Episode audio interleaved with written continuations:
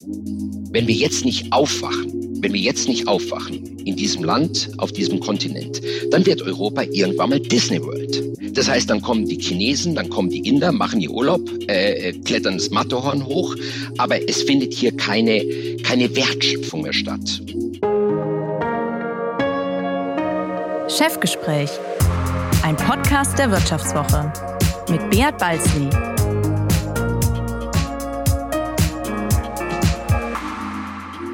Ja, herzlich willkommen zu einer weiteren Folge des Vivo Podcast Chefgespräch. Mein Name ist Bea Balzli und ich bin der Chefredakteur der Wirtschaftswoche.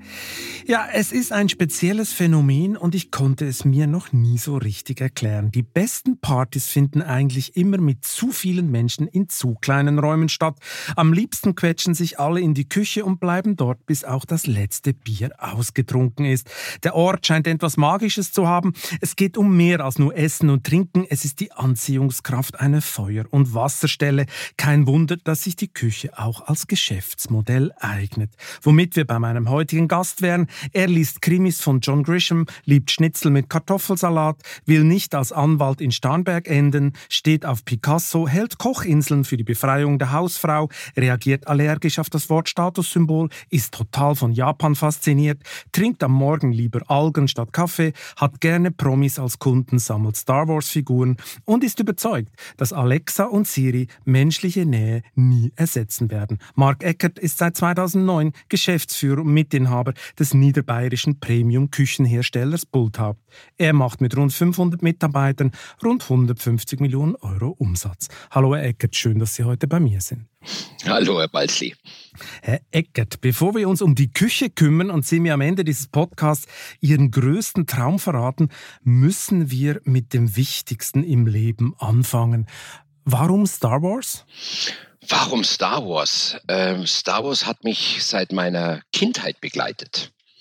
Also äh, ich glaube, der äh, früher hieß es der erste Teil, später war es dann der vierte Teil, äh, kam 1977 in die Kinos und ähm, ich glaube, ich habe 1978, damals mit sieben Jahren, das erste Mal ähm, ja, diesen, den ersten Teil von Star Wars gesehen und ja, seit, seitdem, seit Kindesbein an hat mich Star Wars immer wieder begleitet äh, und begeistert. Und die Figur von Yoda, der in meinen Augen größte Philosoph aller Zeiten, äh, hat ja hat äh, Texte in unsere Köpfe, in meinen Kopf gesetzt, die ich immer wieder gerne auch heute zitiere.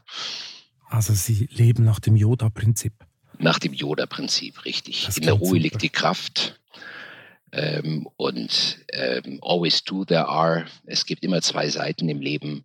Äh, also es gibt so einen unerschöpflichen Fundus ähm, in den Zitaten von Yoda, die ja in meinen Augen die Welt und die Wahrheit der Welt wirklich auf den Nagel treffen.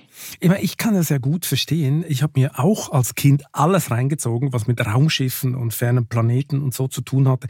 Mein Lieblingsfilm war allerdings Dark Star von John Carpenter. Ich weiß nicht, ob Sie den jemals angeguckt haben. Nee, habe ich nicht. Mit Atombomben sollte ein Raumschiff Meteoriten zerstören, die die Erde bedrohen. Aber der Kommandant war längst tot, flog nur tiefgefroren mit. Der Vorrat an Toilettenpapier war verbrannt. Also alles ziemlich schräg, aber sehr lustig. Ich fand das das Größte. Ähm, Gibt es bei Ihnen auch so Schlüsselszenen bei Star Wars, an die Sie sich als noch erinnern, wo Sie als Siebenjährige sagten, boah, das ist es? Nein, Nein. ehrlich gesagt nicht. Ehrlich gesagt nicht. Nein, ich habe mich einfach ähm, durch, durch den Film tragen lassen oder besser gesagt durch die Filme tragen lassen. Äh, und ich habe ich hab den Rhythmus und die Balance in diesem Film unglaublich genossen. Ist Ihr Sohn eigentlich auch auf diesem Trekkie-Trip oder ist das eher was für Ü50-Boomer? das ist eine gute Frage. Ähm, naja, ich versuche ihn oder habe ihn versucht, ähm, dafür zu begeistern, aber naja, er sieht einige Szenen, äh, aber er lässt sich, glaube ich, ihn fasziniert mehr die dunkle Seite der Macht, nicht die helle. Ah, okay. Aber und, so wie halt elfjährige Jungen sind. Das ist klar. Und eigentlich müssen Sie zugeben, er ist eigentlich vielleicht ein bisschen beleidigt, weil Sie haben ihm ein Lichtschwert geschenkt, um dann selber damit zu spielen, nehme ich an. Oder? Ganz genau. Richtig. Ich wusste es. Ich wusste es. Besser gesagt, ich habe ihm zwei Lichtschwerter gekauft, damit wir beide kämpfen können. okay. Er hat das Dunkle, ich das Helle. Das Dunkle, okay. Wie oft ist Ihnen denn Darth Vader im wahren Leben begegnet? Darth Vader im wahren Leben? Gute Frage. Gute Frage. Gab es böse Begegnungen? Das Böse, das Böse sieht man nicht. Das Böse ist meistens hinter dem Schönen versteckt. Ähm, aber man spürt eher das Böse. Also wenn Mimik und Gestik nicht ähm, übereinstimmen, dann fühlt man eher die, die Aura oder die dunkle Aura oder die Präsenz. Ich will jetzt nicht so metaphysisch werden, aber ich denke, wenn man in sich ruht und wenn man, ähm, ja, wenn man in sich die Ruhe findet und dann dementsprechend im Hier und Jetzt ist und offen den Situationen und Menschen begegnet, dann kann man schon die Aura von Menschen spüren. Also man spürt oder man sieht die Mimik, man sieht die Gestik, aber man fühlt gewisserweise die zweite Tonspur in Anführungsstrichen. Haben Sie mal im Geschäftsleben einen Darth Raider kennengelernt? Nein. Nee, Sie wurden Nein. nie über den Tisch gezogen oder böse betrogen? Nein, nein. Ich könnte es spaßeshalber sagen, das wird teilweise von mir behauptet, aber äh, ich bin doch hell, hoffe ich. Der Darth Vader vom Bulltap. Ich meine, Bayern, Bayerns Ministerpräsident Markus Söder ist ja auch bekennender Star Wars-Fan. Fühlen Sie sich denn mit ihm verbunden? Ähm, nein, eigentlich überhaupt nicht, weil ähm, eine Fang, es war eine Fangfrage. das war eine Fangfrage. Wusste ich gar nicht, dass er auch sich mit Star Wars verbunden fühlt. Unglaublich, er hat tausend Star Wars Tassen in seinem Büro und er macht Ehrlich? dauernd Star Wars Partys. Ja, er findet das das Größte. Okay.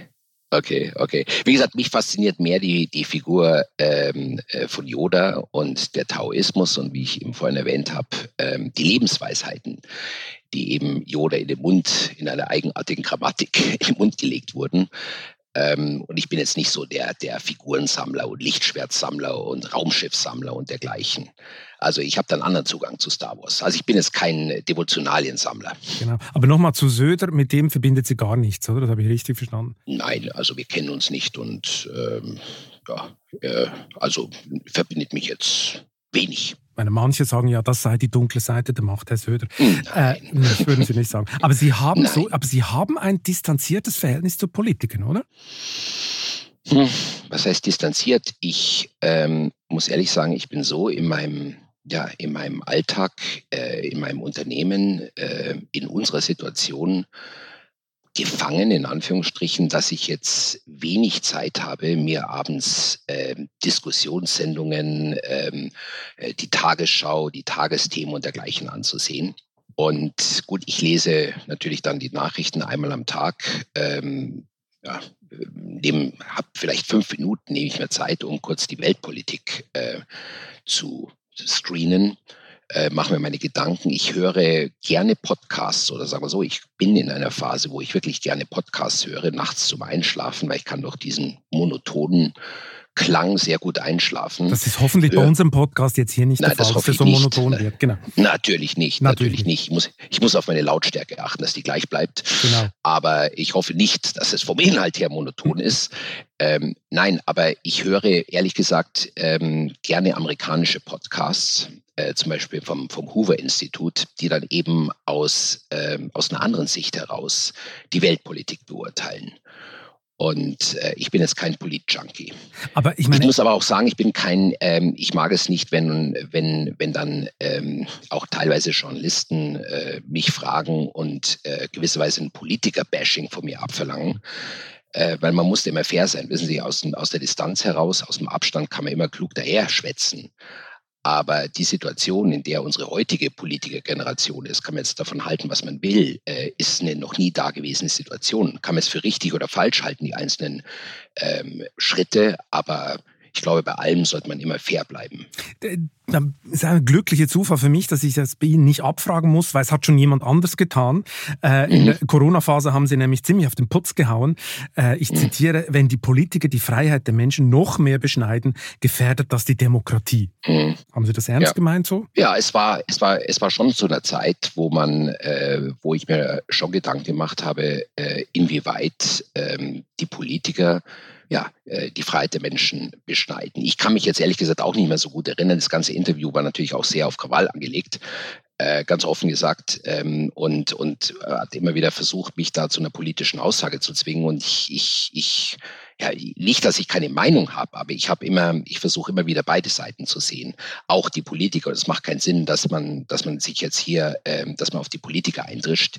Die machen ihren Job und es sind, und davon gehe ich immer aus im Leben, äh, es sind Menschen, die ihren Job so gut wie möglich machen, nach bestem Wissen und Gewissen. Dabei sind ja die Corona-Maßnahmen damals, das waren ja ähm, Konjunkturprogramme, oder? Für die ganze Cocooning-Industrie. Dazu gehört ja auch die Küchenindustrie. Plötzlich mussten alle zu Hause bleiben.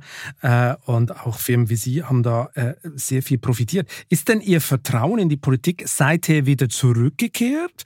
Oder ist es jetzt in dieser Energiekrise alles noch schlimmer? Es hat sich eigentlich nie verändert. Nie verändert. ich habe ein distanziertes Verhältnis zur Politik. Ähm, ich bin grundsätzlich ähm, der Meinung, dass, äh, wie sagt Winston Churchill, äh, never waste a good crisis. Äh, ich bin grundsätzlich der Meinung, dass ähm, die Gegebenheiten in der Welt und dass Krisen auch immer wieder ein Anlass sind für Opportunitäten, für Chancen, die wir nutzen und sowohl Corona als auch die heutige Zeit, jetzt auch die Energiekrise, ähm, sind Beschleuniger. Also wir leben ja in diesen Zeiten der sogenannten Permakrisen und das sind für mich immer wieder äh, Gelegenheiten, dass man eben selber äh, sein, sein Schicksal in die Hände nimmt, dass man äh, eben nicht vertraut, was die Politiker machen. Ich glaube, dass wir auch zu sehr äh, äh, denken, dass die Politik alles richten wird äh, und dass die, äh, dass die Politik gewisserweise unsere, äh, unser Schicksal und unsere Zukunft gestaltet. Ich meine, wir Menschen müssen selber und dazu zähle ich auch die Politiker, okay? Also wir Menschen müssen äh, selber die Zukunft in die Hand nehmen und wir gestalten die Zukunft. Also mehr Eigenverantwortung und weniger Staat. Mehr Eigenverantwortung, aber auch positives Denken, mehr ähm, nicht, nicht mit Angst manipulieren,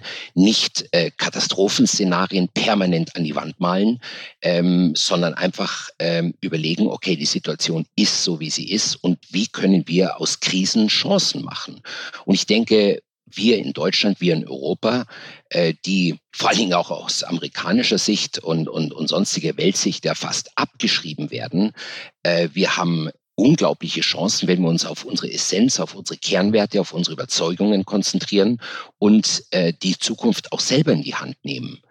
Aber wenn, aber das fängt bei jedem einzelnen Menschen an. Es geht ja nicht, wir brauchen nicht von einer, von einer anonymen Masse der Politik und der Gesellschaft sprechen, sondern von jedem einzelnen Menschen selbst. Und wenn jeder einzelne Mensch selbst erkennt, ähm, wir, äh, wir nutzen jetzt diese Krise als Chance und wir wir schaffen einen, äh, eine neue Wissensgesellschaft. Wir machen diesen Planeten nachhaltiger.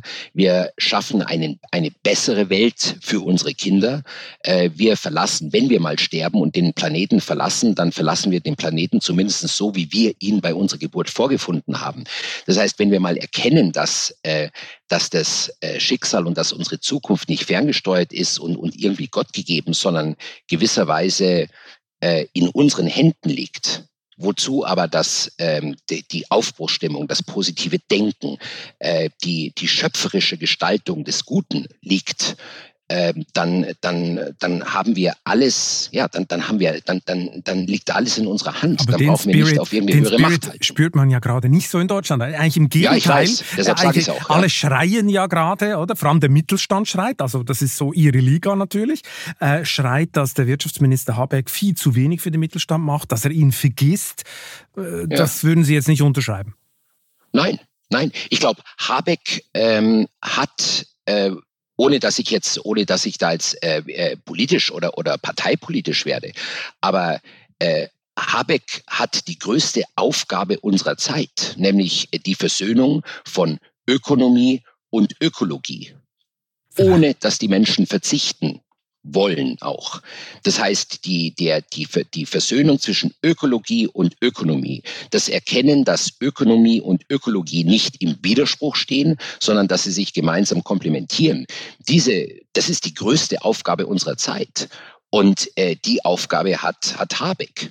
Und natürlich kann dann die Journalie, ähm, ähm, wenn er mal, was er sich, einen schlechten Fernsehauftritt hat oder mal die Worte falsch wählt, was Ihnen und mir genauso passiert, äh, kann man natürlich wieder kritisieren. Aber ähm, der Mann hat die größte Aufgabe unserer Zeit. Aber vielleicht ist er auch überfordert mit dieser Aufgabe, weil der, der TV-Auftritt, den Sie ansprechen, das war ja nur ein kleines, äh, das war eine Sideline, oder? Ich meine, er lässt ja. die Atomkraftwerke nicht weiterlaufen, obwohl die Preise ja. explodieren.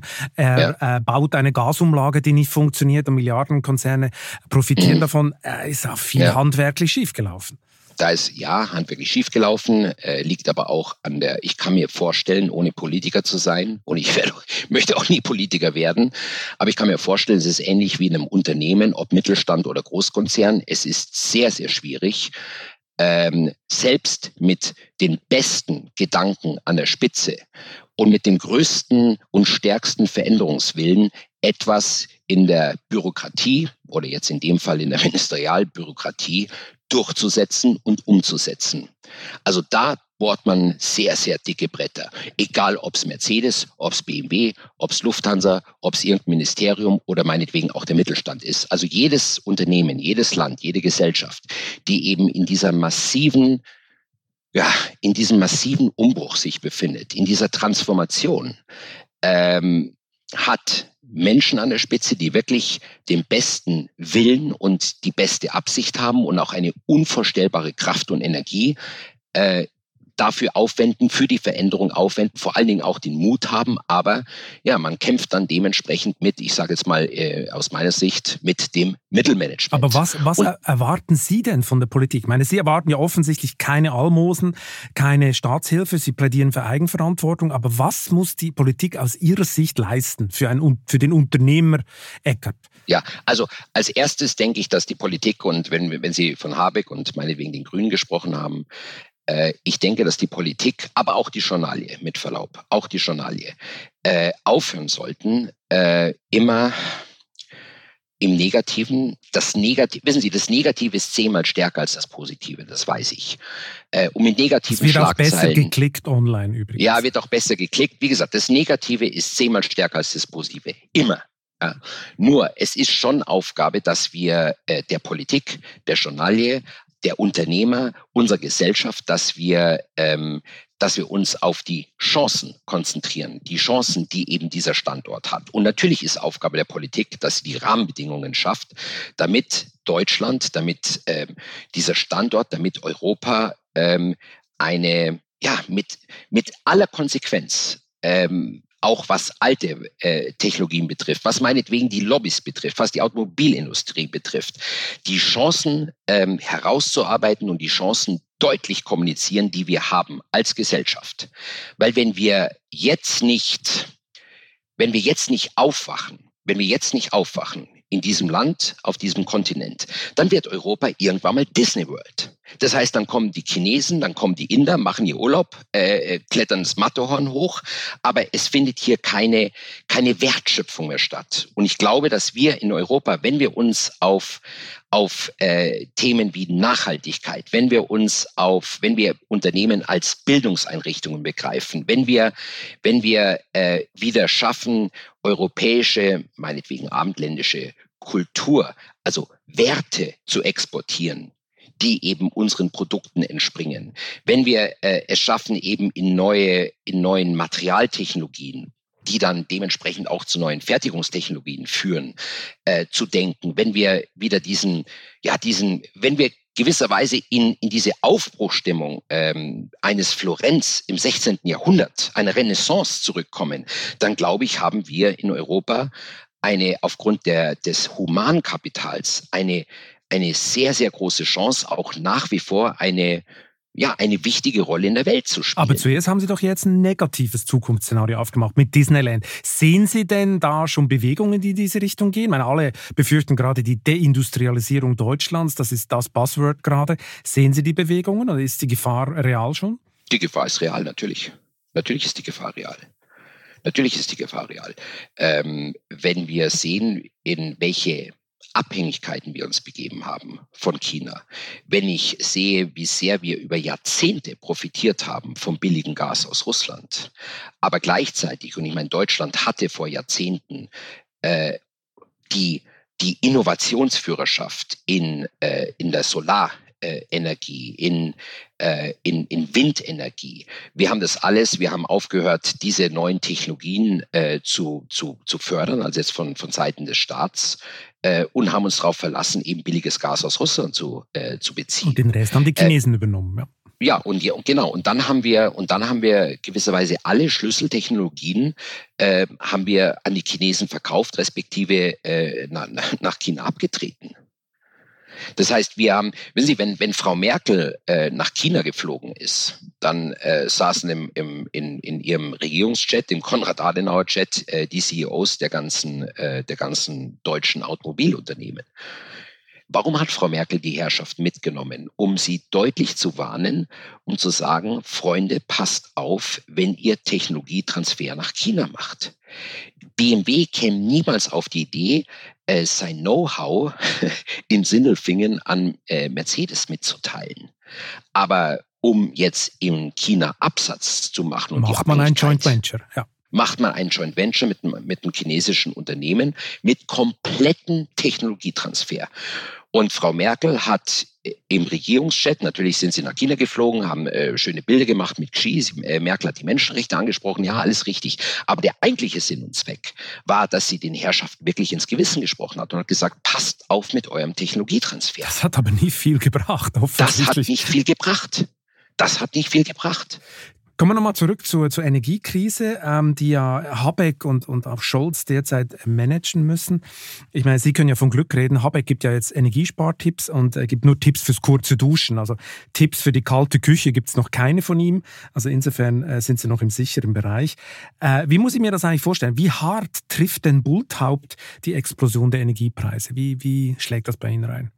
Naja, ähm, es trifft alle Unternehmen sehr hart und uns natürlich genauso. Das heißt, man hat äh, jahrelang ja äh, Festlau oder Energiekontrakte oder Stromversorgerverträge äh, gehabt, also langfristige Kontrakte, ähm, äh, bei denen Unternehmen die Sicherheit hatten, äh, für, für, ein Jahr, für drei Jahre dementsprechend äh, ja, ihr Unternehmen mit, mit Energie zu versorgen.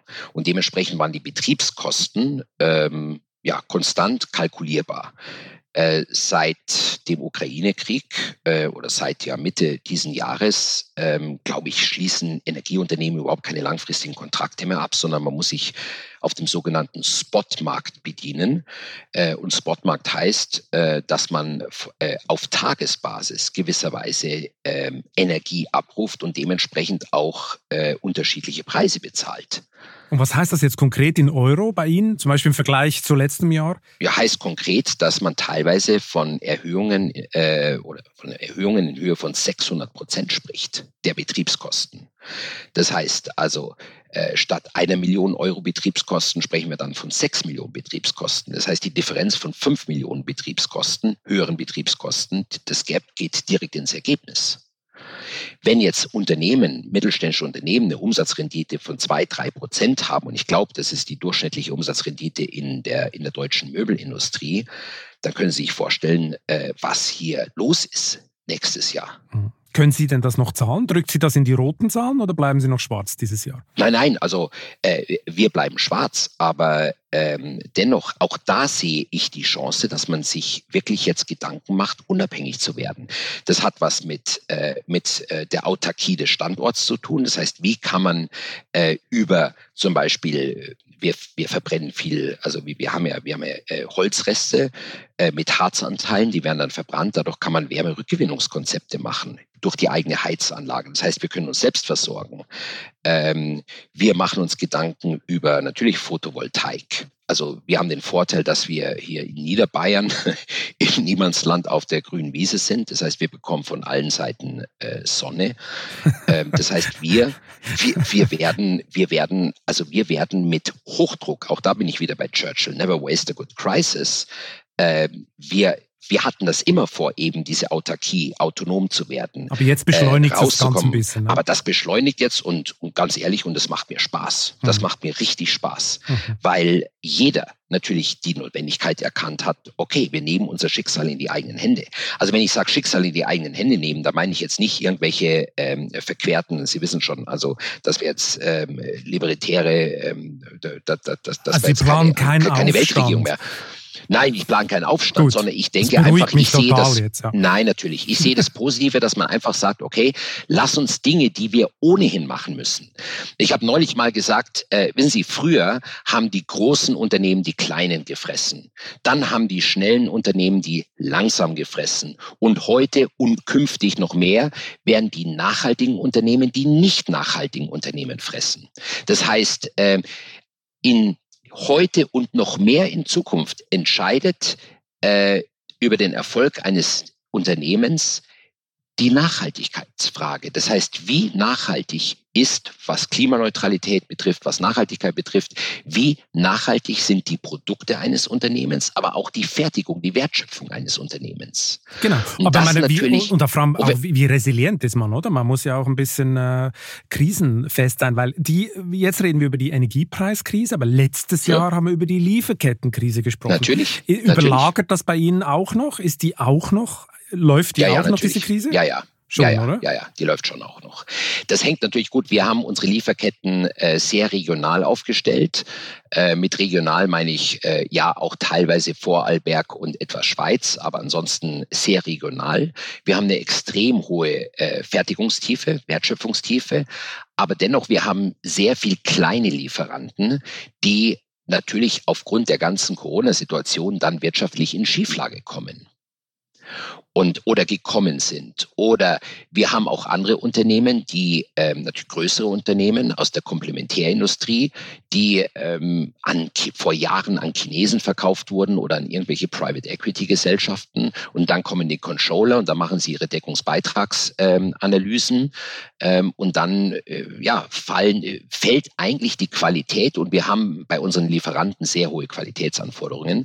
Dann sind natürlich die, ähm, wie soll ich sagen, also die Abnehmer, äh, die äh, kleine Stückzahlen haben, aber extrem hohe Qualitätsanforderungen. Die sind im Nachteil.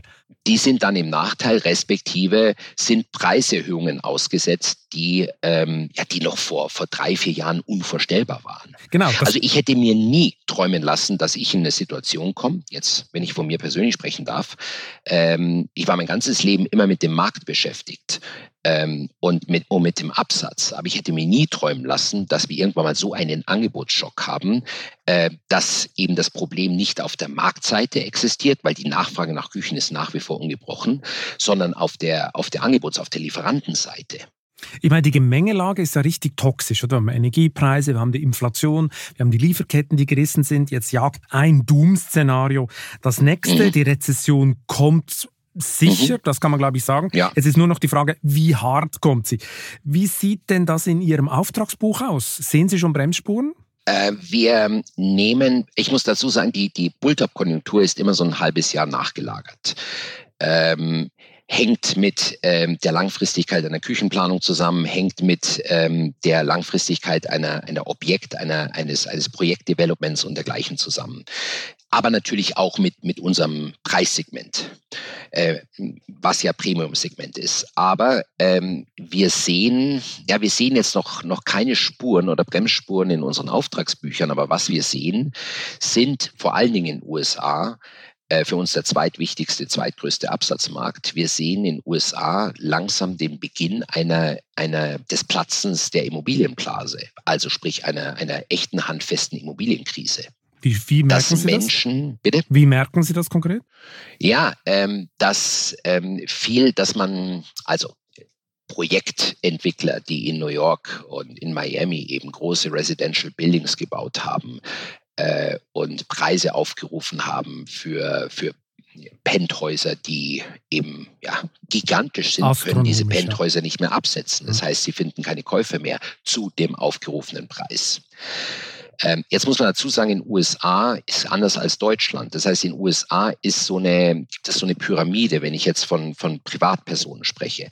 Das heißt, ähm, man kauft ein Haus, lebt in diesem Haus, und äh, verkauft nach drei, vier, spätestens sieben Jahren dieses Haus zu einem Gewinn, um sich dann die nächsthöhere Kategorie zu kaufen. Und deshalb kann man, wenn man jetzt den Markt einteilt, kann man sagen, es gibt ein Millionen Dollar äh, Familienhäuser, drei Millionen Dollar Familienhäuser und fünf Millionen Dollar Familienhäuser. Also, wie gesagt, wenn eine Million ähm, also man kauft sich eine Million, man lebt dort drei Jahre in diesem Haus und dann verkauft man dieses Haus ähm, zu einem Gewinn, nimmt einen weiteren Kredit auf und kauft sich das 3 Millionen Dollar Haus. Und so geht das Spiel weiter bis zum 5 Millionen Dollar Haus. Ich bin es ganz einfach strukturiert, Absolut. plastisch. Und die Bulltap-Küche gibt es dann nur bei 5 Millionen oder gibt es sie schon bei 1 Million? Na, ich hoffe, die gibt es auch bei 1 Million. Die gibt es auch bei 1 Million. Nur der Punkt ist, wenn, und eine Krise fängt immer dann unten an, nicht oben. Bei den 5 Millionen Dollar Häusern sehen wir noch nicht die Krise, aber bei den 1 Millionen Dollar Häusern, da sehen wir die Krise. Das heißt, wenn da dieses, es ist ja ein Spiel, ja, ich springe von 1 auf 3, von 3 auf 5. Ja. Das heißt, wenn äh, bei dem 1 Million Dollar Haus keine Bewegung mehr im Markt ist, dann gibt es auch keine Bewegung im 3 und, und auch keine Bewegung im 5 Millionen Dollar Haus. Also unter Zeitversatz. Ja, absolut. Jetzt muss ich und ja das, das spüren wir. Jetzt muss ich ja das böse L-Wort verwenden. Mein Bulltap-Küchen gelten mit Preisen ab 35.000 Euro aufwärts nun mal als Luxusgut und Statussymbol. Das heißt, Sie haben zahlungskräftige Kunden. Sie haben es vorher schon erwähnt. Die sollten ja eigentlich eigentlich rezessionsresistenter sein, oder? Also von was gehen Sie denn aus, dass es bei Ihnen erst nächsten Frühling runtergeht, wenn die ersten Bonis nicht mehr kommen bei Ihren Top-Kunden? Wie? Ich weiß nicht, es gibt, man kann es aus zweierlei äh, Sicht sehen. Die eine Sicht ist natürlich, dass äh, je mehr die Welt in in die totale Unsicherheit verfällt. Je mehr wir in diesen Zustand der ähm, Permakrisen kommen, je mehr wir in diesen Zustand des absoluten Wahnsinns kommen, wo in, in der eine Krise die andere jagt, desto mehr äh, und auch Inflation natürlich. Desto mehr sagen die Menschen, okay, wir suchen diesen Safe Haven, wir suchen diesen sicheren Hafen, wir investieren unser Bargeld und Bargeld ist ja nach wie vor vorhanden und wird natürlich durch die Inflation aufgefressen. Wir investieren dieses Bargeld in Immobilien. Und äh, das heißt, sie hören, sie geben das Geld nicht für Luxusaufwendungen wie Reisen, wie Autos und dergleichen aus, sondern sie sagen, okay, wir wollen äh, unser Bargeld in Stein investieren und dieser Stein oder diese Steine äh, müssen Qualität haben. Ja? Ähm, das heißt, ähm, das, das ist, glaube ich, die eine Sicht der Dinge. Das ist Ihre Hoffnung. Dass, ja, Hoffnung oder nein, sagen wir auch, auch Erfahrung. Auch, ja, okay. auch Erfahrung, dass die Menschen, dass in Krisen die Menschen ähm, eben in Steine investieren und sagen, okay, ich, wenn, wenn ich schon die Welt nicht mehr kontrollieren kann, dann möchte ich zumindest ein, ein sicheres Heim haben. Ich möchte mit den Händen arbeiten. Ich möchte mit meiner Mikrogemeinschaft, also meiner Familie, meinen Freunden, einen Safe Haven, einen sicheren Ort haben. Und dieser Ort ähm, muss äh, ja, muss Qualität haben. Und das sparen sie auch nicht. Also da haben sie schon dieses ähm, Gespür für, ähm, ja, es ist den Preis wert. Lieber weniger, äh, weniger ist mehr, lieber weniger von der Quantität, aber dafür äh, mehr von der Qualität. Das ist, ähm, das heißt, das ist die eine. einigermaßen sicher, oder wie?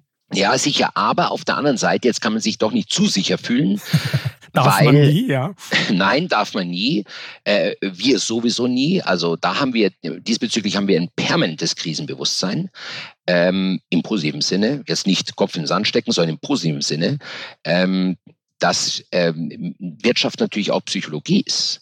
Und ich meine, man muss ja nur bei sich selbst anfangen. Wenn, äh, wenn Sie in, in Zeiten, wo wir in diesem permanenten Professorium leben, wo wir wo wir per, wo wir nichts, wo, wo das, wo das Dauerhafte nicht mehr existent ist. Ich meine, noch vor zehn Jahren, vor fünf Jahren, lebten wir in diesem dauerhaften Zustand. Wir hatten diese Sicherheit. Wir wussten, was wir nächstes, was wir übernächstes Wochenende und was wir im Sommer machen. Und alles geht wir nur wussten, hoch. Alles geht nur genau, hoch. Genau, alles geht nur hoch. Es war also, das, das Dauerhafte war der Normalzustand.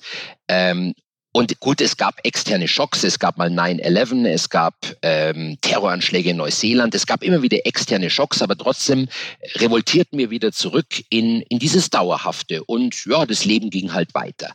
Und äh, seit Corona und dann natürlich noch Ukraine und jetzt Inflation ähm, spüren wir langsam, dass wir keine Kontrolle mehr haben und dass das neue Dauerhafte das Professorische ist. Das heißt, wir leben, wir Menschen leben in einem dauerhaften Professorium. Es ist so, es, es, es, ja, es ist so ähnlich wie, wie, ähm, wie Zypern, also Nordzypern, äh, was in, in einem permanenten Provisorium ist. Afghanistan meinetwegen und Ukraine wird vielleicht auch nie gelöst werden, sondern ein, ein, ein dauerhaftes Provisorium sein. Das heißt, die Mit Konsumlaune, Konflikt, wird. da wird ja die Konsumlaune nach Ihrer Theorie äh, dauerhaft ein bisschen tiefer liegen.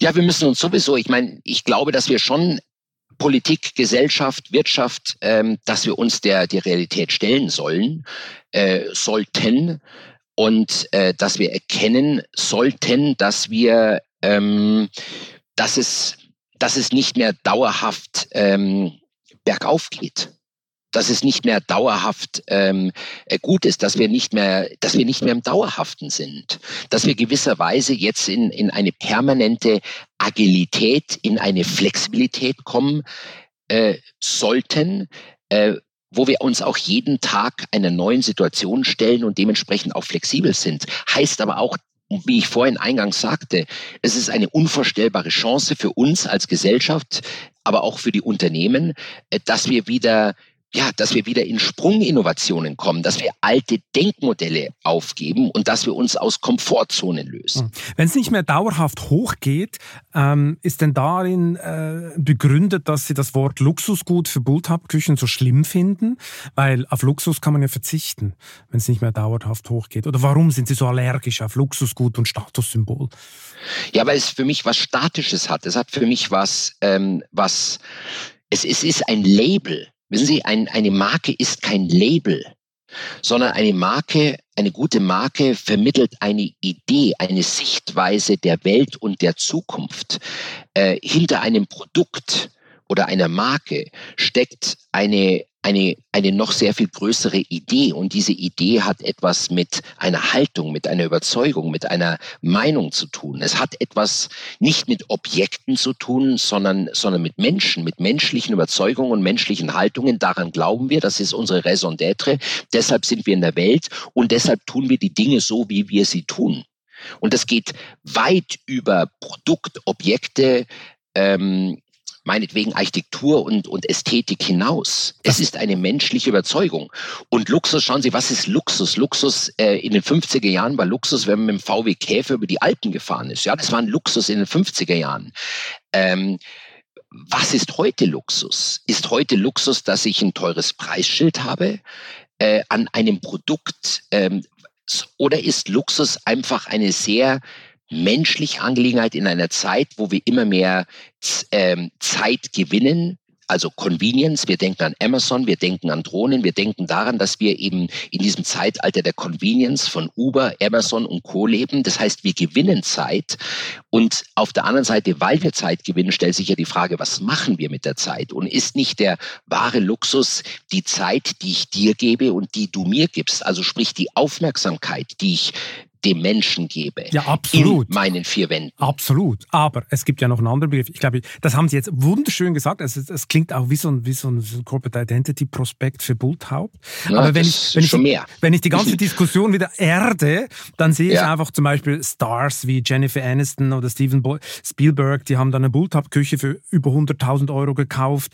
Und diese Infos, die sind ja sicher nicht zufällig geleakt worden. Da müssen Sie eigentlich doch damit rechnen, dass Sie als Luxusgut gesehen werden. Manche sehen eine Bulltap-Küche auch, äh, und das tut ihnen sicher schmerzhaft weh, aber die sehen die auch als, ja, also wie so ein 911 Porsche, oder? Habe ich mir auch noch gekauft. Ja, ähm, das ist so, oder? Ja, also erstens, äh, jetzt muss ich ein bisschen aufräumen, weil, weil, weil, weil Sie hauen natürlich jetzt paar, paar Sachen raus, die muss ich jetzt schon, dem muss ich schon widersprechen. Äh, bei aller Liebe und Respekt vor ich bin gespannt. im Deutsch-Schweizer Verhältnis. Ich bin gespannt.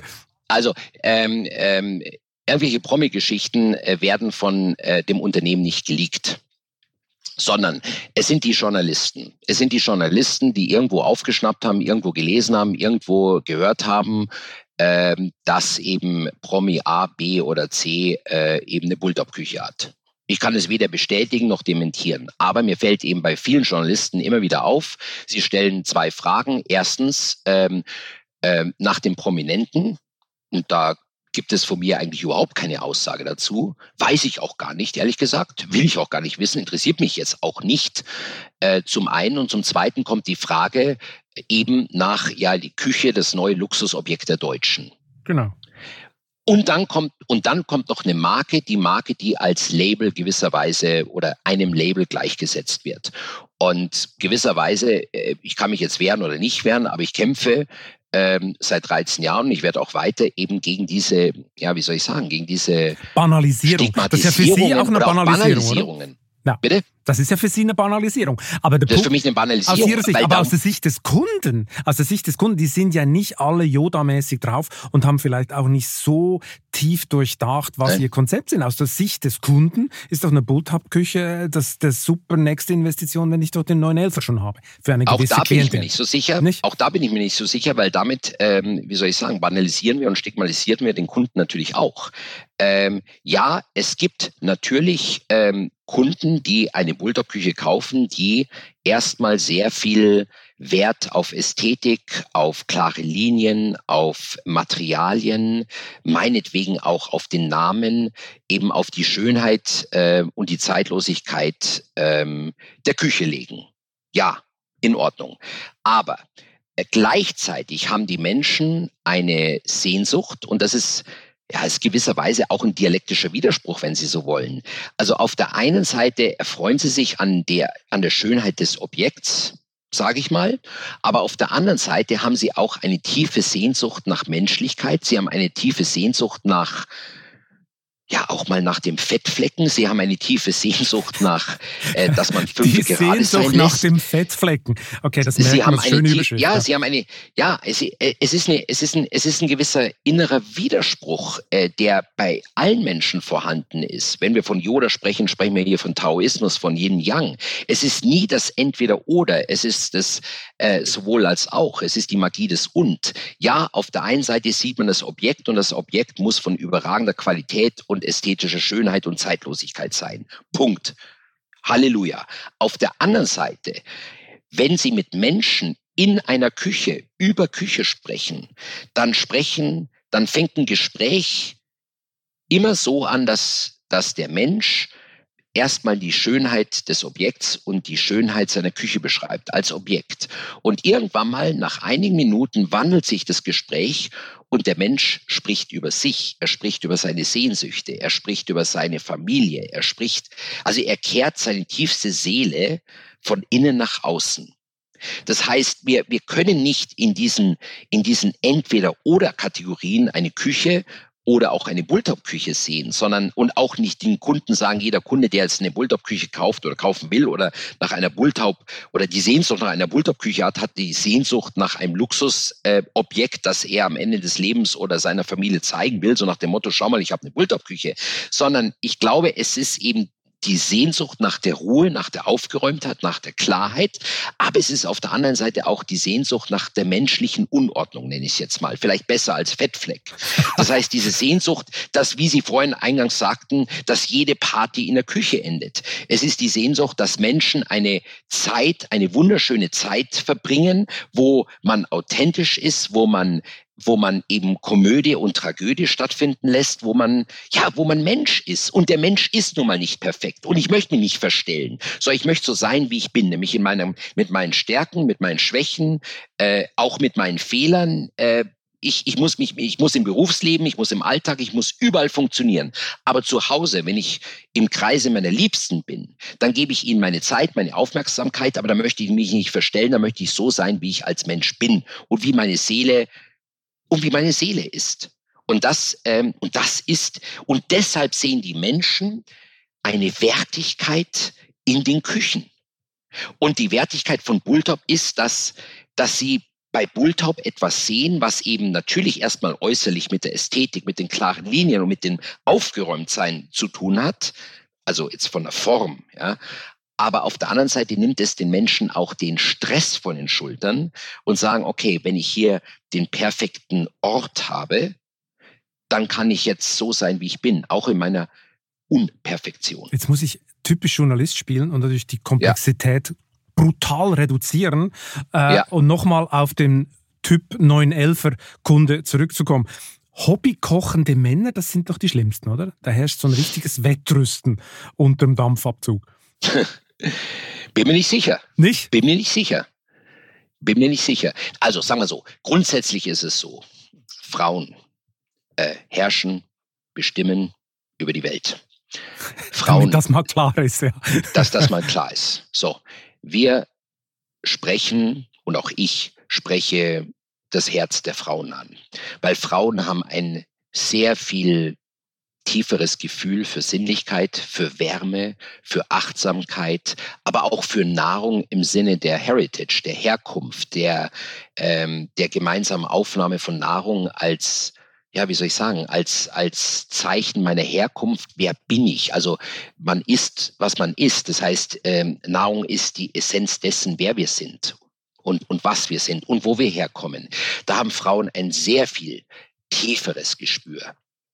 Ähm, ich glaube, dass ähm, Männer sind natürlich sehr, ja, Technologie äh, begeistert, Feature begeistert und ähm, also ja, müssen noch ein Gerät mehr einbauen, oder? Und brauchen müssen noch ein Gerät. Wir sagen immer Boys and Toys, ja, müssen noch ein Gerät mehr einbauen. Äh, ob das jetzt Sinn macht oder nicht, äh, ist die Frage. Wie sich jetzt die äh, aktuelle Energiepreisentwicklung ähm, ja, da, darauf auswirkt, wird auch eine für uns sehr, sehr spannende Frage. Äh, sehen wir mit absoluter Gelassenheit. Ähm, das heißt, kommen wir, was passiert zum Beispiel, wenn es keinen Kühlschrank mehr gibt, sondern wenn, wenn man die Nahrung fermentiert. Also das sind so Themen, mit denen wir uns dann schon beschäftigen. Also Küche als Ort der Nachhaltigkeit. Nur was ich sagen will, ist, ähm, es, es wird, also diese Kochshows, diese Kochsendungen von den Profiköchen, äh, die auf Netflix und Co. ausgestrahlt werden. Die stecken werden. die Leute schon an, oder nicht? Äh, ja, haben einen, haben einen unglaublichen Zulauf. Auf der anderen Seite stellen wir weltweit fest, und wir haben 80 Prozent Export äh, und sind, glaube ich, in 73 Ländern, äh, stellen wir weltweit fest, dass das Kochen, abgenommen, also das Verb kochen, das eigentliche Kochen in einer Küche abnimmt, relativ gesehen. Es mag vielleicht absolut gesehen mehr gekocht werden. Aber auf der anderen Seite relativ nimmt das Verb kochen im Vergleich zu anderen Verben ab. Und mit anderen Verben meine ich alle sonstigen sozialen Aktivitäten. Denken Sie an Homeschooling, Homeoffice, ähm, Bücher lesen, äh, Yoga, Piano spielen. Das heißt, es finden immer mehr soziale Aktivitäten im Lebensraum Küche statt und das Verb kochen nimmt relativ gesehen immer mehr ab. Das heißt, wir sehen schon diesen, diesen, diesen Widerspruch zwischen Kochsendungen auf der einen Seite, also Netflix und Co., die ja inflationär sind, aber auf der anderen Seite äh, kochen die Menschen weniger. Also es wird, Kochen wird eigentlich exklusiver eigentlich, oder? Es, wird, es ist spezieller. Ansonsten lässt man sich einfach irgendwas liefern, aber wenn man dann was kocht, dann lieber in der Superküche mit viel Vorbereitung etc. Das wird mehr zum Happening, oder wie? Ja, ist die, ist die Frage, was Kochen ist. Wir ja. haben acht Milliarden Menschen auf dem Planeten und ich bin mir sicher, es gibt acht Milliarden verschiedene Lebensmodelle und es gibt acht Milliarden verschiedene Definitionen äh, vom Verb kochen. Das heißt, ist Kochen das, was jetzt ein, äh, was Laffer und Co. uns äh, auf Netflix zeigen? Also das perfekte Drei-Gänge-Menü, das ja noch zusätzlich Stress auf die Schultern von, äh, von, äh, ja, von den Frauen oder meinetwegen auch von den Männern legt. Man muss quasi perfekt sein, man muss funktionieren. Oder ist Kochen auch der einfache äh, ja, der Schnitt eines, eines Apfels oder einer Tomate, weil indem ich einen Apfel schneide und dieser Apfel fällt in zwei Teile, dieser absolute Moment im Hier und Jetzt und der Aufmerksamkeit und der Achtsamkeit, dieses Schöpfens und, und Teilens, ist auch Kochen, weil ich den Geschmack des Apfels verändere. Nur durch den einfachen Schnitt. Und jetzt stellt sich natürlich die Frage, warum kann ich das nicht alles in eine IKEA-Küche mit 5000 Euro Preis machen? Das schmeckt genau gleich. Warum soll Bulthaupt glücklicher machen? Weil es eben etwas gibt, das ähm, über das bloße Produkt hinausgeht. Äh, es gibt etwas, was Menschen äh, und es hat was mit unserer Wertschöpfung zu tun. Es hat was mit industrieller Manufaktur zu tun. Es hat etwas damit zu tun, dass wir keine Einzweckmaschinen haben. Es hat eben was damit zu tun, wir sagen immer, und es soll jetzt nicht äh, marketingmäßig klingen, aber es, sondern es ist so, äh, Bulltop fängt dort an, wo die Maschine aufhört und äh, die menschliche Hand und ein menschliches Auge für, für die Seele in der Materialität sorgt. Und das spürt der Kunde. Ich spreche jetzt nicht nur vom Bild, ich spreche nicht nur vom Visuellen, ich spreche jetzt nicht nur von den, von den Linien und von dem Aufgeräumten, was ich vorhin ähm, etwas erwähnt habe, sondern ich spreche auch davon, dass der Mensch, wenn er, wenn er, wenn er eine Front, wenn er das Holz berührt mit seinen Fingern, wenn er einen Schub rauszieht, wenn er eben mit einer Bulltop-Küche interagiert, spürt, dass es Menschen gab, die diese Küche in ihrer Einzigartigkeit, die es eben nur so gibt, für diesen Menschen geschaffen hat. Gewisserweise hat die Küche eine Aura, eine Aura ähm, der menschlichen Hand und des menschlichen Auges. Sie wollen ein Gefühl verkaufen, oder? Es, und das Gefühl ja. soll dann eigentlich heißen, man sitze mit Picasso am Tisch. Das ist ja so ein Bild, das bei Ihnen in allen Showrooms hängt. Ja. Picasso ist eine Paella, glaube ich, mit allen Leuten, mit anderen Leuten am Tisch. Also man verkauft auch das Gefühl einer Gemeinsamkeit äh, äh, beim Essen. Ist das eigentlich eine gestellte Szene, die Picasso da zeigt auf diesem Foto? Nein, nein, es ist eine absolut authentische, nicht gestellte Szene. Ähm, ich habe dieses Bild vor vielen Jahren äh, von einem Bekannten bekommen, weil ich war immer, ich war immer auf der Suche nach einem Foto, nach einem Bild, das diese Sehnsucht der Menschen, ähm, die ich eben mit vielen, vielen Worten, und ich bin Anwalt und ich weiß, Worte sind gefährlich, weil, weil man missinterpretiert sie. Es kommt immer auf den jeweiligen subjektiven äh, Empfängerhorizont an. Aber ich habe ein Bild gesucht, das eben genau diese Sehnsucht der Menschen nach Gemeinschaft, diese Sehnsucht der Menschen nach Achtsamkeit, nach Liebe, nach Wärme zum Ausdruck bringt. Und es ist nicht die Küche als Produktionsort, sondern es ist der Küchentisch, also der an dem alles seinen Anfang und sein Ende nimmt. Und dann habe ich dieses Bild bekommen, dieses Foto, ich wusste ehrlich gesagt gar nicht, dass äh, Picasso auf diesem Bild abgebildet ist. Ich habe gesagt, oh, das ist ein sympathischer älterer Herr und der schaut, hat einen tiefen Augenkontakt zu einem jüngeren Mann. Ähm, der ältere Herr ungefähr um die 70, nehme ich an, der jüngere Mann um die 40. Beide haben einen ganz tiefen Augenkontakt und sind im Hier und Jetzt und sind im Moment. Und der ältere Herr hält seinen Teller zur Seite, äh, hat in der anderen Hand eine, eine Zigarette und ich glaube, er weiß gar nicht, was ihm gerade auf den Teller gelegt wird. So ist er in diesem tiefen menschlichen Moment mit dem jungen Mann, so dass der ältere Herr dem jungen Mann in die Augen sieht und sich denkt, mein Gott, wenn ich noch mal 40 wäre. Der junge Mann aber dem älteren Herrn in die Augen sieht und sagt, wow, dieser Mann hat Charisma. Und es war einfach ein Bild, das, das von einem ich glaube, von einem Gast, der auch an dem Tisch saß, aufgenommen wurde, der gesagt hat, Moment mal, dieser Moment ist so unvergänglich. Dieser Moment, dieser Moment hat so einen Bestand. Dieser Moment ist so kraftvoll. Ich muss jetzt aufstehen und kurz ein Bild machen. Es war ein privates Bild. Und dann haben sie alle Rechte gekauft. Bild. Sie haben ja alle Rechte gekauft. So, und dann habe ich eben später, nachdem dieses Bild mich so bewegt hat und ich genau dieses Bild als, als die Essenz dessen erkannt habe, was, was unsere Raison d'être ist, was wir eigentlich wollen, von was wir die ganze Zeit sprechen, ähm, habe ich dann irgendwie später erfahren, ja, das ist Picasso auf dem Bild. Sage ich, okay, gut. Äh, und gegenüber sitzt eben ein junger Matador, damals der weltbekannteste Matador, weil äh, Picasso war ein großer Fan äh, des Stierkampfs. Aber interessant ja, ist ja eigentlich, habe ich das Bild gekauft. Ja, aber interessant ist ja eigentlich Picassos Stil, also der Malstil, der passt ja eigentlich gar nicht zu Bulltap, oder? Sie sind ja eher die nüchterne Reduktion, würde ich es mal ja. nennen. Manche nehmen, ja. sagen Bauhaus, äh, also es ist wirklich nüchtern ja. im Gegensatz zu italienischen Küchenbauern, sind sie da wirklich äh, reduced to the max. Ähm, und das war jetzt meine unheimlich elegante Überleitung zu diesem legendären Designer Ottel Eicher, der ja mhm. unter anderem für die wegen des Anschlags auf die Israelis tragisch verlaufene Olympiade 72 in München hatte ja diese berühmten Piktogramme geschaffen. Und mhm. ihr Onkel Gerd Bulthaupt wollte ja mhm. unbedingt mit ihm ins Geschäft kommen. Und das ist ja, glaube ich, eine sehr interessante Geschichte, weil das hat ja irgendwie am Anfang nicht so richtig funktioniert. Der war ein bisschen kompliziert, oder? Ja, ja. Also ich weiß ja. ja nur aus, aus Erzählungen und dem Hörensagen. Ähm, also Otto Eicher war ja damals schon eine, eine Größe im, im, ja, im Grafikdesign, hat Corporate Identity, wir sprechen jetzt von den 70er Jahren, damals äh, konnte man das Wort Corporate Identity noch nicht mal schreiben, ähm, entwickelt für Deutschland oder, oder erstmal für die Olympischen Spiele, später glaube ich für die Lufthansa, für Siemens und dergleichen. Also Otto Leicher war äh, wirklich schon sehr, sehr äh, Kult, bekannt. Der war Kult da schon, ja. Ja, war schon Kult, ja. Und eben auch aufgrund der Olympischen Spiele und äh, über einen gemeinsamen Bekannten äh, kam eben mein Onkel auf Otto Eicher und hat dann, glaube ich, drei oder vier vergebliche Versuche unternommen, ähm, Otto Eicher dazu zu bewegen, dass er eben für uns, für Bulltaub, ähm, auch unser, unser Markenbild schafft, weil wir hatten damals noch keine, noch kein Markenbild, ähm, also keine Corporate Identity, äh, geschweige denn Corporate Design und dergleichen.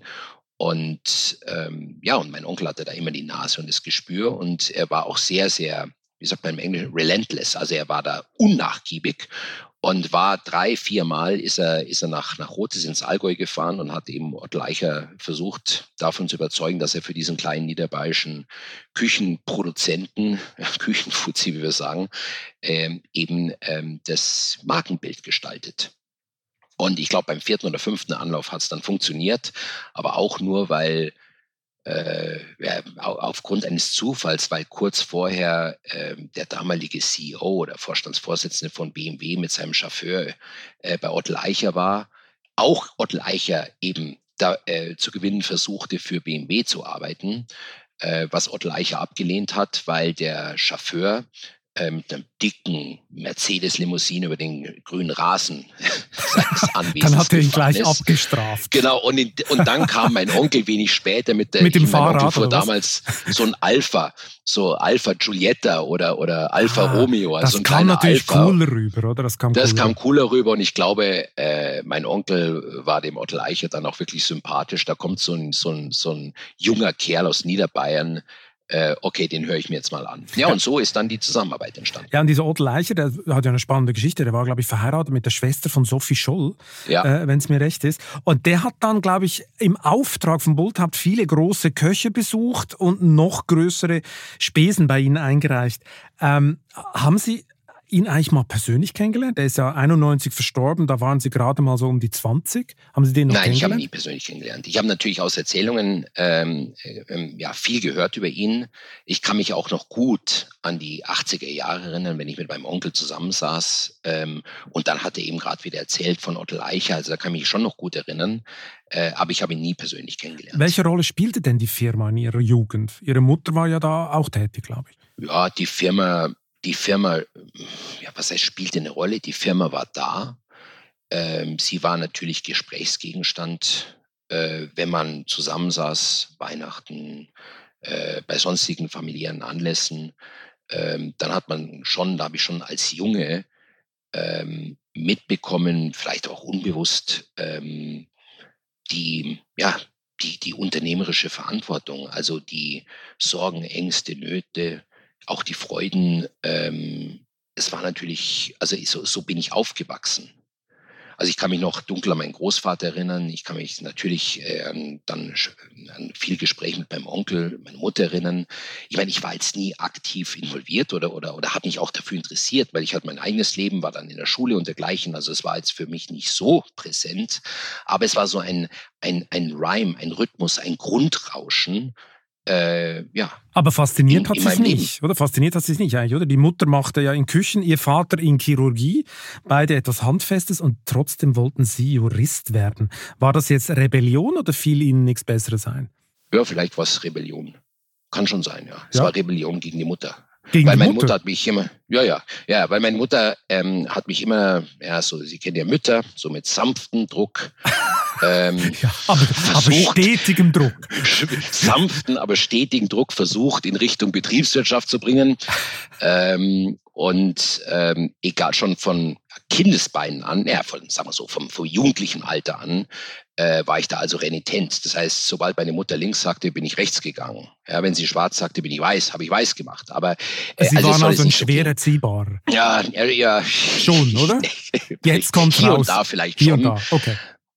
Nein, aber es war einfach, ich habe mich, ähm, ne, es war schon, ich glaube, es war der sanfte Druck, aber stetige, wie Sie sagten, der sanfte, aber stetige Druck meiner Mutter, der mich einfach da völlig in eine andere Richtung getrieben hat. Und Ihr Vater spielte und, gar keine Rolle? Der war einfach im Operationssaal und war nie zu Hause, oder wie? Ja, nee, nee, nee, nee. Mein Vater war, ähm, ich hatte das Glück, einen älteren Vater gehabt zu haben also sehr viel älter. Es gab einen sehr äh, großen Altersunterschied zwischen meiner Mutter und meinem Vater.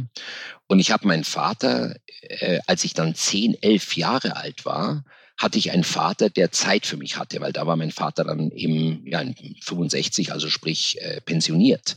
Und ich hatte das große Glück, eben als 10, 11, 12-jähriger Junge einen Vater zu haben, der immer Zeit hatte, mit dem ich viel Dinge, viele Gespräche hatte, äh, viele gemeinsame Erlebnisse und wir hatten beide eine, eine ganz, ganz tiefe Freundschaft. Mein Vater, wie Sie sagten, äh, war Chirurg. Er hat aber einen großen Fehler gemacht. Er wollte eigentlich immer, dass ich Chirurg werde. Und er hat mich als Siebenjährigen mal an einem Sonntag, also mein Vater war der typische Chirurg, also stand mit, also im Blut. Ja, also, also der, das war so Ich, ich stelle mir jetzt gerade den Metzger vor, aber äh, egal. Metzger, das, das Bild habe ich also jetzt vor mir. Bauchunfallchirurgie, also ah, der Mann äh, stand wirklich im Blut. Okay. Und also der war, der war wirklich, also der war, der war hart drauf. Jedenfalls hat er aber ein hervorragender Chirurg. Und, ähm, und sein, natürlich wollte er mich für die Chirurgie begeistern. Und äh, weil mein Vater dann ja, ziemlich hart im Nehmen war, ähm, das werde ich nie vergessen, an einem Sonntagmorgen klingelt es, war im Winter, klingelt das Telefon äh, bei meinem Vater, das Krankenhaus war dran und meinte, Herr Chefarzt, bitte kommen Sie ganz schnell, wir haben eine Notoperation, da ist jemand, das war im Januar, beim Eisstockschießen ausgerutscht auf dem Eis und ist gewisserweise mit seinem Bauch auf den, auf den Stiel von dem Eisstock gefallen. Oh. Also Notoperation. Mein Vater okay. wurde eben wegen dieser Notoperation an einem Sonntag um 10 Uhr vormittags ins Krankenhaus gerufen. Ich ähm, damals sieben Jahre alt. Mein Vater sagte, oh komm, ich wollte immer schon mal zeigen, wie eine Operation ist, komm du einfach mit. Ja, und dann hat er mich mitgenommen und dann äh, haben mich eben die Assistenzärzte und die Schwester und so weiter, haben mich dann in diese grüne OP-Kleidung gesteckt und dann stand ich dort als Siebenjähriger auf so einer kleinen Stafflei und, äh, ja, und mein Vater hat operiert. Und wie lang ging es, bis Sie umgefallen sind? Äh, es waren keine 20 Sekunden. da sind Sie von der Staffelei gefallen. Oder es waren keine 20 Sekunden. Ne? Dann bin ich ähm, wirklich umgekippt.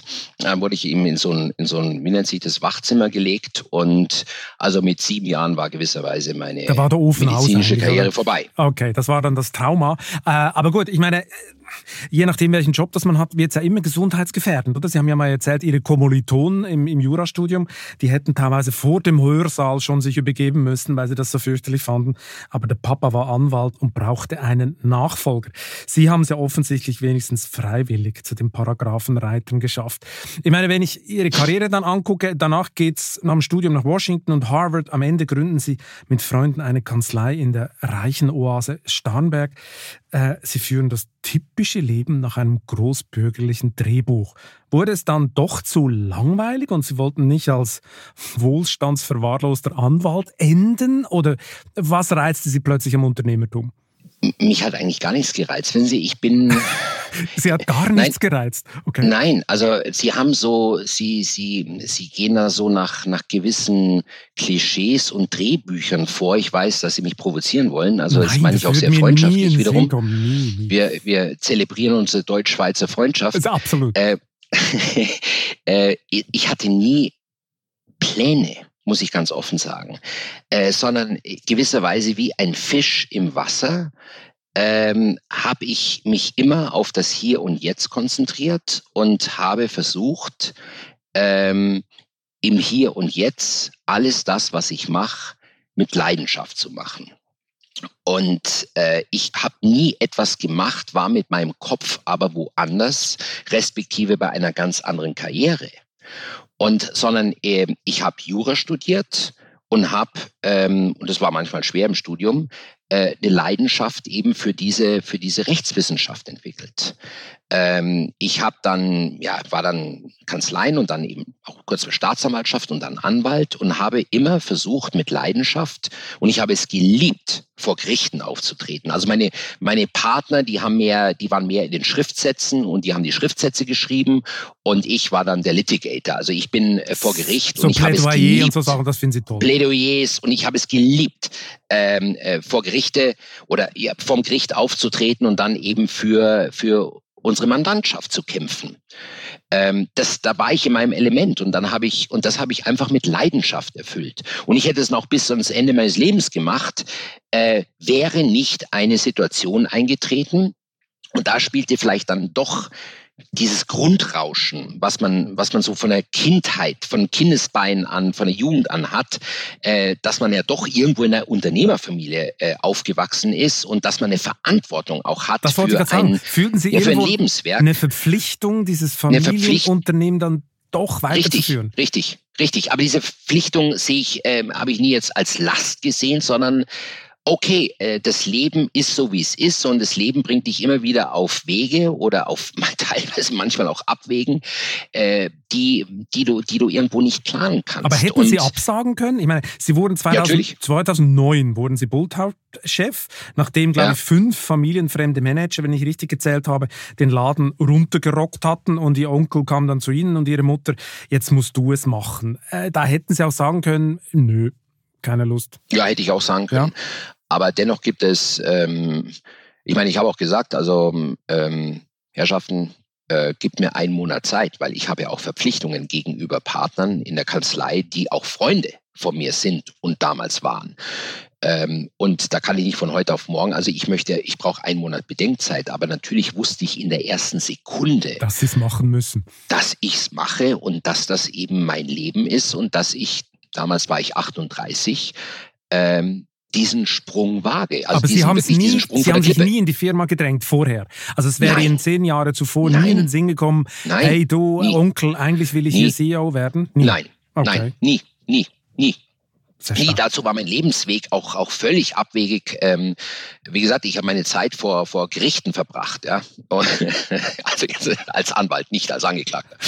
ähm, und, ähm, und ich, wie gesagt, das hatte ich nie irgendwo aktiv geplant, geschweige denn äh, mir Gedanken gemacht während meiner, meines juristischen Lebens, also meines ersten Lebensabschnitts sozusagen. Was haben Sie eigentlich Nein, vorgefunden, als Sie da in die Firma kamen? War das so äh, des Schreckens und so im Stil, oh Gott, das ist ja viel schlimmer, als ich gedacht habe?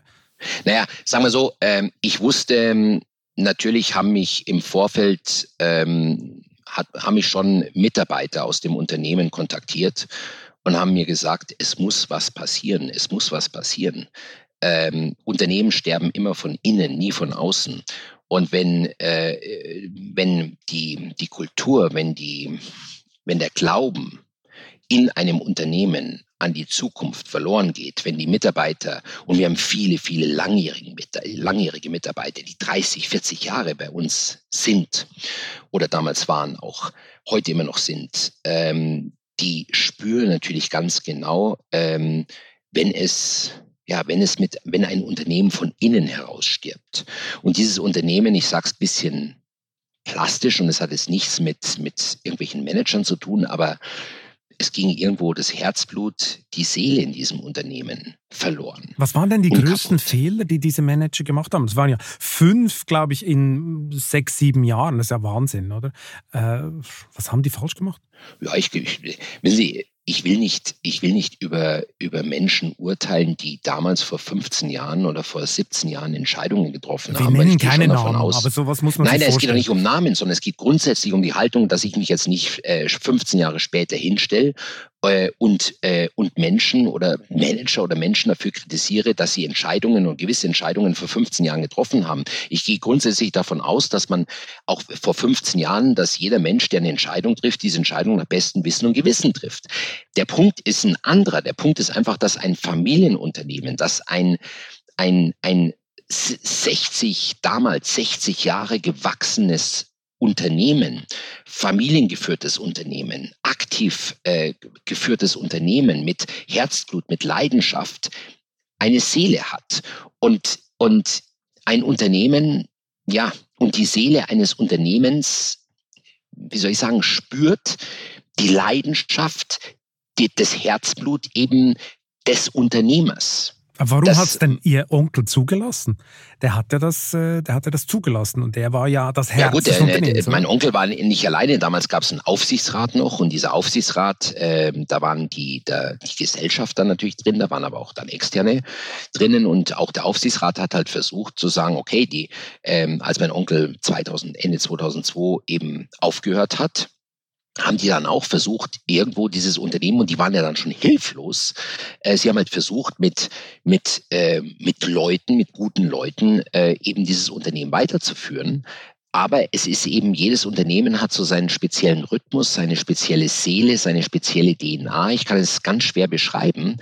Äh, und natürlich spüren die Mitarbeiter, ob jemand das Unternehmen lebt mit Haut und Haar, ohne All-in, ohne irgendeine Möglichkeit, dass morgen ein Headhunter anruft und sagt, du willst nicht was anderes machen und sagt, ja, ich mache halt was anderes, sondern ein Unternehmen lebt äh, mit voller Leidenschaft, mit vollem Einsatz, mit Haut und Haar durch die Menschen, die dieses Unternehmen eben prägen. Und, Unternehmen, und die Unternehmen werden geprägt wie eine Familie von, vom Pförtner bis zum, bis zum, bis zum Inhaber. Was waren denn am Anfang Ihre größten Fehler? Meine, Sie sind ja in eine Firma gekommen, die lief nicht, die musste saniert werden. Aber Sie waren ja in dieser Rolle, ich meine, Sie haben offenbar super Plädoyers gehalten. Das heißt noch nicht, dass man ein super Manager ist. Was haben Sie denn ja, am Anfang für Fehler gemacht? Ja, mein Gott, ich, ich mache heute noch viele Fehler. Also der, ähm, ich glaube, jeder Fehler, den ich gemacht habe, der war immer aus einer, aus einer, aus einer puren Ungeduld heraus. Und natürlich ist man, ist man dann getrieben, man ist, also ich bin als Mensch extrem ungeduldig und äh, aus der Ungeduld heraus, aus der Unruhe heraus. Jetzt ähm, wollten Sie doch nach Yoda-Prinzip leben. Ja, ich weiß, deshalb, deshalb spreche ich doch von Yoda. Ah, okay, ich meine, ist, ich, ich vergleiche mich ja nicht mit Yoda, sondern Yoda ist ja mein, mein Mentor. Ja, gut, ja. Sie sind noch nicht da. Okay, ist es. Ja, ja, ja, ich hab's also, es ist ein permanenter Kampf mit sich klar. selbst und ähm, und, und, und ich glaube, jeder, jeder Fehler, ob klein oder groß, äh, ist immer aus einer, aus einer Ungeduld entstanden, wo man einfach mal eine Nacht drüber hätte schlafen müssen. Und das, glaube ich, habe ich so, und das ist dann doch irgendwo der Segen des Alters, dass man, dass man lernt, so im Laufe der Zeit nicht sofort aus der Hüfte zu schießen, nicht sofort die E-Mail abzusetzen, nicht sofort ähm, eben in die Konfrontation zu gehen, sondern zu sagen, okay, jetzt schlafe ich eine Nacht drüber. Was war die größte Flop? Ich auf. Was war die größte Flop? Haben Sie noch so eine Anekdote im, im, im Hinterkopf, wo Sie dachten, boah, das war so ein bisschen ein Lehrstück? Oh ja, ich hatte, ja, wie soll ich sagen, ich hatte immer, ja, ich hatte schon, äh, es waren schon einige Flops, sei es jetzt bei der, äh, bei der Gewinnung von Partnern, sei es jetzt intern oder extern, also interne Partner meine ich Mitarbeiter, auch externe Partner, wenn es darum ging, ähm, ja, zum Beispiel äh, das Markenbild neu zu, nicht neu zu gestalten, aber gewisserweise zu modernisieren. Also immer dann, wenn man wenn man so nicht auf seine, seine, seine innere Stimme gehört hat, die immer da ist, die immer da ist. Aber wenn man dann eben trotzdem entscheidet aus einer gewissen zeitlichen Not heraus. Wir brauchen Gott, jetzt einfach schon, jemanden. Mein Bauchgefühl ja, sagt, dann, der passt eigentlich nicht, aber wir brauchen jetzt jemanden. Genau. Und dann, das waren, also Flops würde ich sagen, waren nie so, so richtig ähm, finanzielle Entscheidungen oder Entscheidungen, die mit Zahlen, Daten und Fakten zu tun hatten, sondern es waren menschliche Entscheidungen ganz einfache menschliche Entscheidungen, wo die innere Stimme gesagt hat, nein, aber die Hoffnung, Prinzip Hoffnung, die Not meinetwegen gesagt hat, ja, mache ich jetzt. Ähm, und das war auch das Schöne an meiner Beziehung mit, mit, mit meinem Onkel, weil mein Onkel hat die gleichen Fehler gemacht. Also wenn Sie jedes Unternehmen, jedes Familienunternehmen, also Geschichte wiederholt sich nicht, aber es gibt dennoch ein Kontinuum, es gibt so ein, einen Reim, es gibt so einen Rhythmus, wo sich zwar jetzt Geschichte nicht wiederholt, aber wo doch die Erfahrungen, die gemacht werden, auch wenn es in unterschiedlichen Jahrzehnten ist, sich doch immer wieder gleichen.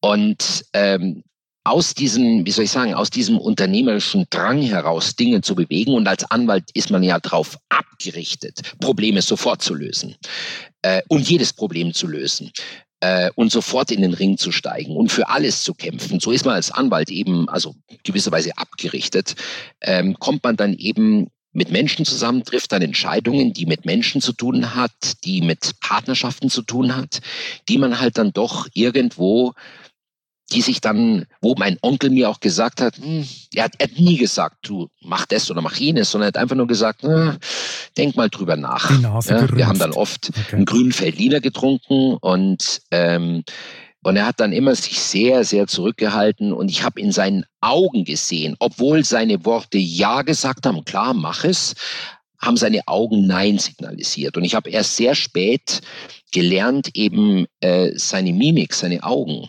äh, zu beachten, wenn ich Fragen stelle und nicht äh, den Worten zu lauschen. Okay. Und dann ging es natürlich dann noch besser, als Sie aufgehört haben, Grünfeldliner zu trinken und angefangen haben, Spirulina Algendrink jeden Morgen um 10 Uhr. Wie sind Sie eigentlich auf diesen Algendrink gekommen? Mein Gott, wo haben Sie das alles her? Ich glaube, ich glaube Japan. Japan. Ähm, in Japan ähm, habe ich gelernt, die Japaner sind ja unvorstellbar gesund. Ja und äh, ernähren und haben einen ganz anderen Bezug zur Nahrung, also viel gesünder.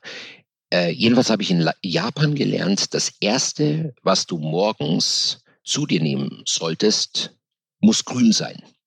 Das heißt, deshalb ähm, essen die Japaner morgens einen grünen Salat oder grünes Gemüse. Also das erste, was du deinem Körper zuführen solltest in der Früh, muss grün sein. Und jetzt gerade für jemanden, der gerne ein Glas Weißwein trinkt und auch ähm, dem Rauch nicht abgeneigt ist, ist es natürlich, äh, ja, hat mich das angesprochen. ähm, Multiple Risikofaktoren. Da müssen Sie aber viel Augen trinken, dass Sie das kompensieren ja, können. Ja, das, das, ja, die Geschichte geht auch weiter. Also ich habe dann, äh, ich habe dann wirklich eine Zeit lang und ich neige da immer zu Übertreibungen. Ich habe dann eine Zeit lang jeden Morgen diesen Spirulina-Trunk getrunken, also über Monate hinweg und habe dann irgendwann mal gemerkt, ich fühle mich nicht so richtig wohl. Sie fühlen sich und, wie eine Auge. Äh, Nein, nee, und hatte dann wirklich Vergiftungserscheinungen, äh, weil eben Algenspirulina, ähm, das hat irgendwas mit Quecksilber zu tun und so weiter. Also so wie alles im Leben. In Maßen ist es gesund. Wenn man es aber so übertreibt wie ich seinerzeit, dann ähm, ja, spürt also, man, dass irgendwas nicht stimmt. Dann lieber der Espresso, oder? Der Espresso. Dann ist, lieber der Espresso. Ist, ist und, harmlos. Ein bisschen gewöhnlicher äh, genau. natürlich, gewöhnlicher als Algendrink, klingt auch besser, aber Espresso ist und passt dann vielleicht besser zum Kulturkreis. Ich meine, so eine Firma, die Sie jetzt haben, und ich glaube, Sie besitzen sie zu 90 Prozent, 10 Prozent gehört, glaube ich, einer Familie eines früheren Geschäftsführers. So eine Firma, die gehört einem ja nie ganz allein, würde Patek Philipp jetzt dichten, die Schweizer Uhrenmarke, das ist ihr, ihr äh, Slogan für ihre Uhren. Es gehört einem nie ganz ganz allein, weil einerseits ähm, will man sie ja vielleicht auch mal vererben. Jetzt ihre Konkurrenten Simatic und Pockenball, die haben schon längst aufgegeben und an die Chinesen verkauft. Hat sie das auch mal gereizt oder wird das nie in Frage kommen bei Ihnen? Ja, also ich, man soll nie nie sagen im Leben, das wissen Sie, aber äh, es ist für mich völlig undenkbar. Es ist für mich völlig undenkbar. Ähm, wenn Sie, wenn, wenn Sie ein, ein Unternehmen jetzt in der dritten Generation führen, was 70 Jahre lang ähm, aufgebaut wurde, äh, entwickelt wurde, ausgebaut wurde.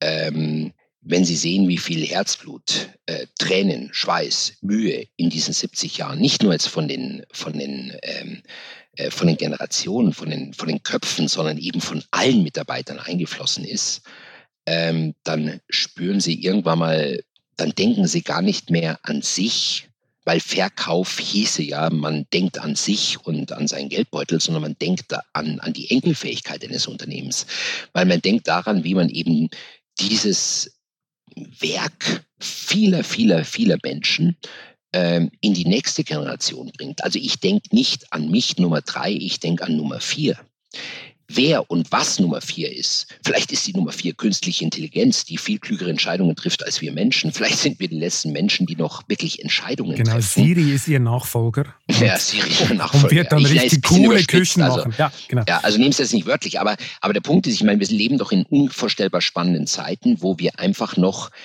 um, haben wir auch anfangs diskutiert, äh, wo man die Dinge auch wo wir unser Schicksal selbst in die Hand nehmen, wo wir die Zukunft aktiv gestalten können. ähm, und wo man einfach ähm, sagt, okay, man in welcher Form auch immer und wie sich eben Küche auch immer verändern wird und welche Rolle die Küche auch immer wieder einnehmen wird im, in den Herzen der Menschen. Ich halte es für eine unvorstellbar spannende Aufgabe. Wann kam denn das also, letzte Angebot für Bulthaupt von einem Investor? Ich schätze alle zwei Wochen. Alle zwei Wochen? Was ja, war das Höchste, ja. das Sie bislang gekriegt haben? Habe ich nie. Da, so weit bin ich nie gegangen und habe ich nie gehört und habe mich auch nie interessiert. Und wer kommt da? Was sind das für Investoren, die da kommen? Ist das Private Equity oder wer kommt da? Ja, das sind, das sind ja dann meistens irgendwelche Mittler, die versuchen, Kontakt aufzunehmen. Alles. Sei es jetzt Investmentgesellschaften und die dann so schreiben so ganz kryptisch, dass sie jemanden vertreten, der und so weiter. Wobei da geht es ja nicht um, um Komplettübernahmen, sondern geht es um Beteiligungen Beteiligung. und so Sachen. Okay. Ja. Gut, das wäre, ja. glaube ich, schlecht für die Seele von Bulthaupt. interessiert äh, mich nicht. Eine Frage noch äh, Richtung Zukunft. Wo steht denn Bulthaupt in zehn Jahren? Doppelter Umsatz, immer noch in Deutschland oder gleicher Umsatz? Immer noch in Deutschland oder vielleicht ein Teil im Ausland, weil es zu teuer wird hier? Mein Gott, Umsatz ist ja immer nur das Ergebnis dessen, ob man etwas richtig oder falsch tut. Äh, ich habe so viele Unternehmen scheitern sehen, die eben dem Umsatz oder um, de, um, um den Umsatz willen oder Steigerung des Umsatzes fatale Fehlentscheidungen getroffen. Gerade in der Küchenindustrie sind da viele pleite gegangen. Ja, oder? eben. Das heißt, man kann ja, man kann ja über Rabatte Umsatz kaufen, man kann über, über, über äh, Mergers and Acquisitions sich Umsatz zukaufen. Äh, dadurch geht, geht ja der Kern verloren. Das heißt, erfolgreiche Unternehmen wachsen vertikal, indem sie sich auf ihre Essenz, auf ihre Sandbox, auf ihre Kernkompetenzen konzentrieren und die so gut wie möglich machen. Aber Sie weichen mir aus, Sie haben ja sicher einen Plan. Nein, ich, ich weiche nicht aus, ich führe ein. und okay. ich führe ein. Also was ich sagen will, ist, Umsatz ist nur die Folge ist nur die Folge. Und wenn wir die Dinge gut machen, wenn wir die Dinge richtig und konsequent machen, was weiß ich, wo dann der Umsatz steht. Ich hoffe, ähm, er steht so, dass wir äh, wirtschaftlich unabhängig sind, dass wir eigenständig sind und dass wir weiterhin das machen können, was wir machen wollen. Zu Ihrer Deutschlandfrage, produzieren wir in Deutschland? Ja, absolut. Aber ich denke, wir werden uns Gedanken machen müssen über Stichwort CO2-Bilanzen. Wir haben bis in den 80, äh, wir haben 80 Prozent Export, sind wie gesagt in, in ja, über 72 Ländern. Ähm, wir kaufen heute zum Beispiel Nussbaumfurnier in Portland, Oregon, lassen das Furnier nach Deutschland schicken, applizieren es auf eine Küche und schicken die Küche wieder zurück zu Mrs. Jones nach San Francisco. Das heißt, wir werden uns schon Gedanken machen müssen, inwieweit können wir basierend auf dem Kern auf Deutschland, auf unseren Qualitätsanforderungen, äh, Produktionssystemen, wie können wir gewisserweise auch Teile oder Partner, sage ich mal so, so ähnlich wie ein Blockchain-Gedanke, Partner in den regionalen, in unseren Absatzmärkten finden. Weil das klingt die, ja überhaupt nicht nachhaltig, wenn Sie es zweimal über den Teich schicken, oder? So wie heute, ja eben. Also ja. natürlich mache, das ist, das ist aber die Logik unserer Industrie, weil heute ist eine Küche in einer Box, in einem Korpus. Und heute verschickt die gesamte Industrie äh, Luft. Es ist überhaupt nicht nachhaltig. Und dementsprechend sehen wir und auch ich unvorstellbare Chancen, was Sprunginnovation betrifft, wenn man eben Küche neu denkt, vor allen Dingen aus äh, vor dem Hintergrund der Nachhaltigkeit, äh, der Klimaneutralität, der Logistik und nicht des Designs. Was ich nicht nur seit, des Designs. Was ich mich seit beinahe einer Stunde frage, wie würde eigentlich eine Bulltaup-Bordküche für ein Star Wars Raumschiff aussehen?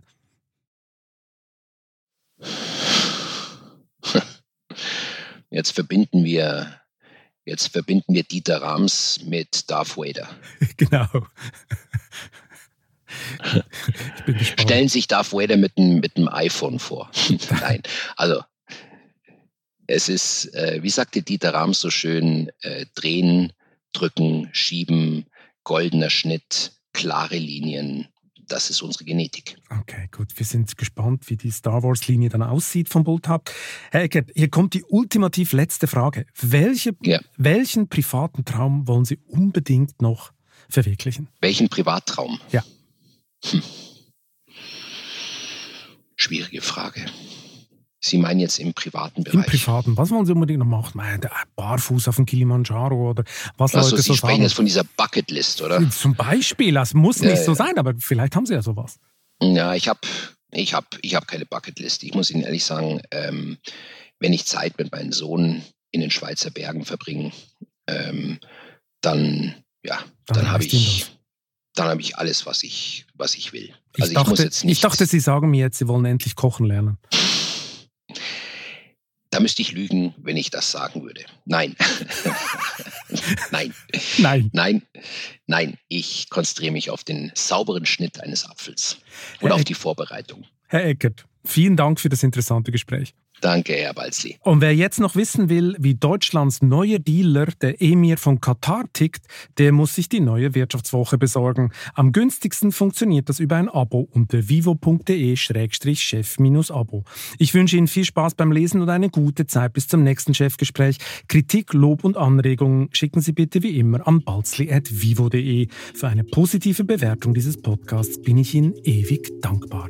Bleiben Sie gesund.